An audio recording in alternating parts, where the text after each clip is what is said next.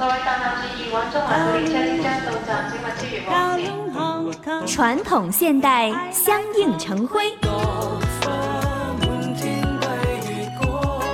中西文化共冶一炉，东方之珠，动感之都，香港故事。香港故事。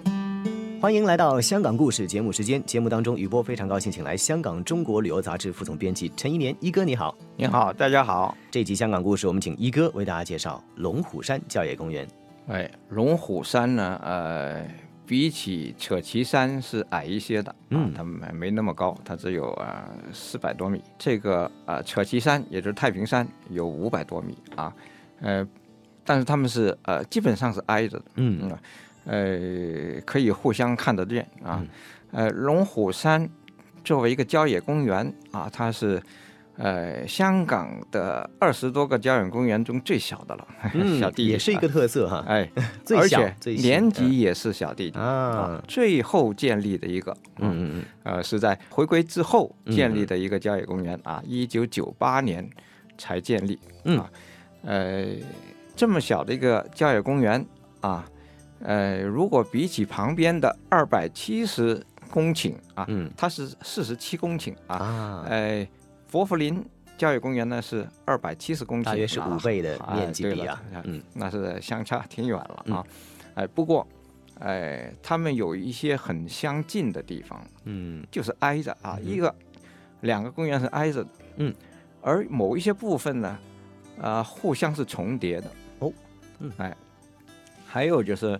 呃，还有一些景点呢，嗯，有时候就是分不清是属于伯福林的还是龙虎山的，嗯，哎，很奇怪啊。OK，哎，啊，这里我先介绍一下龙虎山郊野公园它的这个地理的呃环境啊，嗯嗯，呃，龙虎山郊野公园啊，主要包括了两座山啊，一个呢就是龙虎山啊，呃，一个呢就是呃西高山。哦，哎，这里边又出现了一些啊错觉了啊！实际上，西高山大部分的山体是在伯福林郊野公园里边啊，只有啊一小部分是属于龙虎山郊野公园的。嗯，不过这个一小部分呢是很重要的一小部分啊，因为呢啊龙虎山、西高山这里呢都曾经啊有一些啊战争啊叫军事古迹啊。呃，上百年的军事古迹啊，就是从从呃英殖民地开始啊，英军的驻军在这里建立了一些炮台，嗯啊啊一些军营，啊这些炮台啊这些军营啊又正好是在两个郊野公园的交接处，所以呢就会产生这个问题啊。只不过因为有一些命名把它明确的给了。啊，呃，龙虎山啊，所以呢，就这个就就不用争了啊。嗯嗯嗯嗯。啊，呃，譬如啊，这个西高山，西高山的这个呃进山顶这个部分呢，嗯，就有一个场地啊，被命名叫做龙虎山观景台。嗯嗯。啊，那其实它是西高山的山腰。啊，西北面的山腰啊，这里就命名为龙虎山观景台。OK，哎啊，这里的景观很好的。嗯嗯嗯。呃，它是建在西高山的机枪堡上啊，就是一个军事工程。哦。啊，一个呃工事上的。嗯嗯。就把它建成了一个啊啊观景台。嗯。啊，这个观景台呢，你可以看到，呃，那个很宽广啊。嗯。你到观景台上，呃，有一个有个图啊，就是。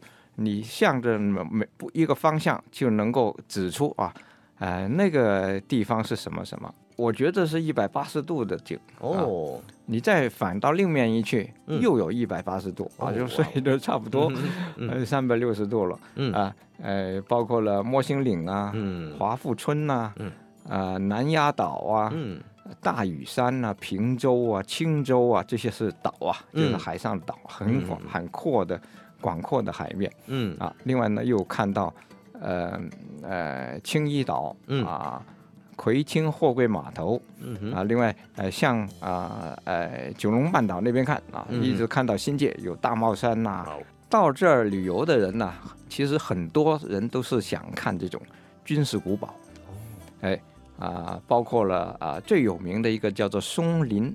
嗯古堡啊，呃现在叫做废堡了，因为它呢早就已经呃就变成废墟了啊。虽然是废墟，但是你还是很清清楚楚的看到，呃有战壕，有有营房，有炮台，嗯啊。呃，有很多的设施啊，这这些呃设施呢，虽然是不完整的啊，但是你还是看得出来。嗯，哎，为什么不完整啊？因为二战的时候，嗯，哎，日军啊最早轰炸港岛的时候呢，就把这里炸毁了。嗯，就把这个呃这个啊，现在有很多人都喜欢到这里玩，因为这里其实是一个平台。嗯啊，这个。啊，龙虎山啊，修成炮台的这一这一片啊，这是一个平台。嗯啊，在这儿玩呢，啊，又安全啊，又够开阔。嗯嗯嗯，哎，又有观景台，啊，挺好的。而且，呃，来这儿呢又很容易，容易到什么程度？那比伯福林呃要容易多了，还要容易啊。哦，哎，一般人就是呃从。呃，坐缆车或者是巴士、小巴，嗯，上到了山顶广场啊，在这里呃吃饱喝足了，再走过去，呃，都是平路啊，你就就就在卢吉道啊，卢吉道多好看哈，就是这个看到维多利亚港。另外呢，还有另外一个方向夏利道啊，这两条道呢，正好就把这个呃呃山顶绕一圈啊，就在这两条道的呃交。接点上啊，嗯，就延伸了一个三岔路，这个路呢就叫做科顿道，微微的有一点下坡啊，这样走啊。呃，一个斜坡路啊，嗯，呃，是想向下的，所以走起来很轻松，嗯，呃，就能够啊看到了这些啊军事古堡啊，嗯嗯嗯，呃，还有这种旅游旅游设施啊，啊，观景台也都看到了，哎，虽然多数的人呢是从啊山顶广场来啊，不过有的人也也许不愿走回头路哦。哎，反正是下坡了，还不如就是啊步行啊下到半山去，嗯啊，这也是一个啊挺好玩的啊，嗯，呃，譬如啊，你要看完了这个松林炮台以后，嗯。啊，沿着山脊向北往下行啊，嗯，就是沿着这个龙虎山郊游径啊，嗯，走一个半小时左右就可以走到了普飞道的巴士总站啊，也就是说。你一路呢也也看看这个啊啊郊游径两边的景色，嗯，其实也在看着城市的景啊，因为你从高处往下走啊，对，你可以看到，哎，然后到了普费路，对，就有巴士啊，可以，拜拜。对，嗯，期间呢可以观赏一下山势的一个变化，而且港岛北部的那些楼宇，喜欢摄影的朋友就会知道了，它一点点的这个楼宇之间的这个。视角的变化都会引起摄影爱好者的一个新的兴趣哈，那所以呢，这一个半小时，如果你真的是呃一边享受景象一边走的话，可能还不止啊，还不止这一个半小时。啊，一边拍照啊，那。对，无论如何都是一个非常好的一个体验啊。平常我们可能乘搭缆车或者是驾车的话呢，都是匆匆的哈，那些那些呃叫做呃依山势。而望到的一些城市的景观，或者是近处、远处的景观，都是一一掠而过。但是呢，也希望大家能够，呃，听了我们的香港故事之后，能够重新的去，哎，想象一下，原来可以这样用这种的方式啊，来来呃，慢慢的去沉淀式的去欣赏来自香港不同的美景，同时也可以在香港的这个历史古迹当中寻找一些新的知识。和乐趣这一期的香港故事非常谢谢一哥，我们介绍了香港龙虎山郊野公园。